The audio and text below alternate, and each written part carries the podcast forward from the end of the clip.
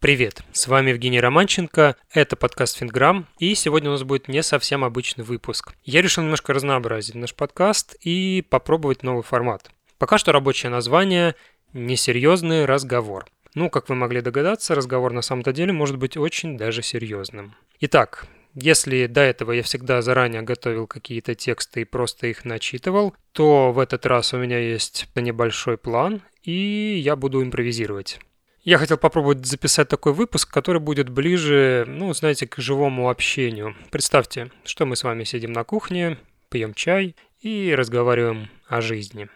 Не знаю, как у вас начался этот год, но у меня с небольшого разочарования. Я в очередной раз убедился, что у большинства россиян, включая даже близких мне людей, в голове полный, ну не будем называть это грубым словом. Короче, Большинство из нас считают, что жизнь – боль, печаль, тоска. Мы пришли в этот мир, чтобы страдать, и ничего нельзя изменить.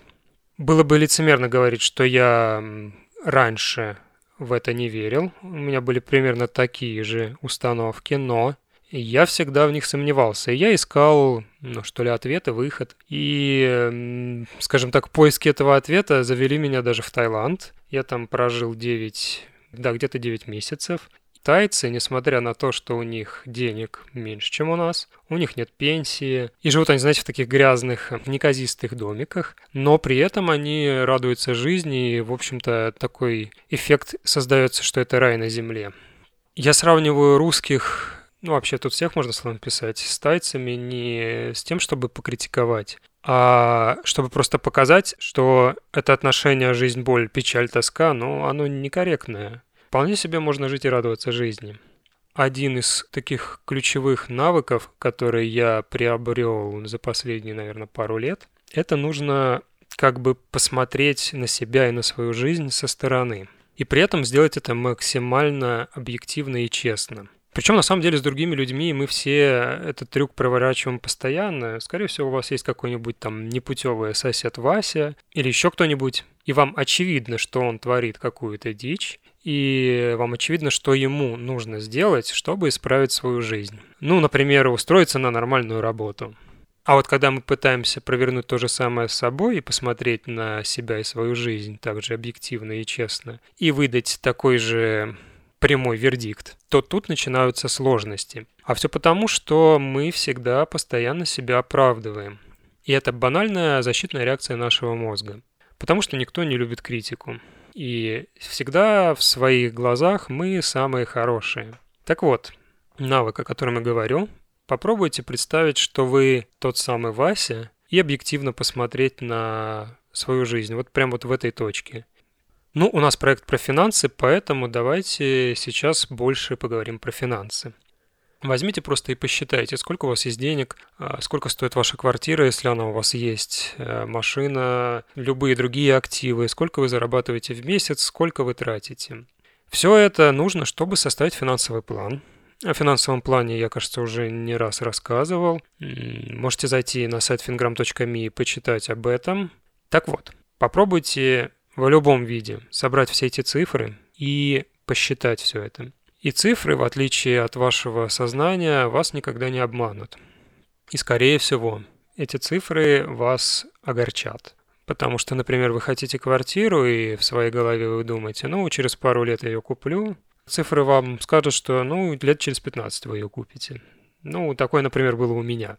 Когда вы составите финансовый план и, скорее всего, разочаруетесь в сроках, попробуйте посмотреть на это, ну, с другой, что ли, стороны. Не со стороны, что какой ужас, моя жизнь э, ничтожна, и я ничего не смогу. На самом деле нет, это объективный взгляд на реальность, и все, что вам нужно, это просто пересмотреть свои текущие источники доходов, расходов, ну, возможно, желаний.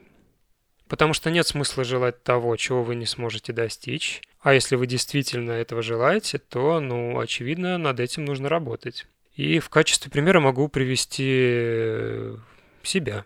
Я за 2019 год смог увеличить свой доход в три раза, даже чуть больше. При этом я все так же продолжаю заниматься тем, чем занимаюсь последние, наверное, 13 лет своей жизни. Я уже где-то упоминал, что я занимаюсь дизайном, там, сайты, мобильные приложения, прочее, прочее, прочее. Так вот, я пересмотрел, какие клиенты мне приносили больше всего денег, с кем мне было комфортнее работать, подумал, как можно заработать еще больше, где искать таких клиентов. И вот в итоге, пожалуйста. И более того, я вижу, как продолжить в том же духе и как минимум в 2020 году увеличить свой доход еще в два раза. Я на самом деле не хвастаюсь, я привел этот пример просто для того, чтобы вы понимали, что возможности есть всегда. И совсем не обязательно открывать какой-то бизнес и вкладывать туда все свои сбережения или еще хуже там брать кредиты. Нет, э, на бизнесе еще больше шансы прогореть и потерять. Как минимум, любой из нас может быть хорошим специалистом а хороший специалист, как правило, зарабатывает хорошие деньги. Вообще деньги – это как бы такой эквивалент пользы. То есть чем больше пользы вы приносите, тем больше денег вы зарабатываете. Но это уже отдельная тема, и мы пошли уже совсем не в ту сторону. И как-то я уже много наговорил, так что давайте, наверное, заканчивать. Обязательно, если вам понравился, либо не понравился такой формат, напишите мне на почту Ищите ее на сайте fingram.me, либо в соцсетях. Обязательно, кстати, подписывайтесь. Э, и Финграм есть везде. Не очень активно веду его, не всегда хватает времени, но уж как, как могу. Ну, на этом все. Спасибо за внимание. Жду от вас обратной связи. Пока.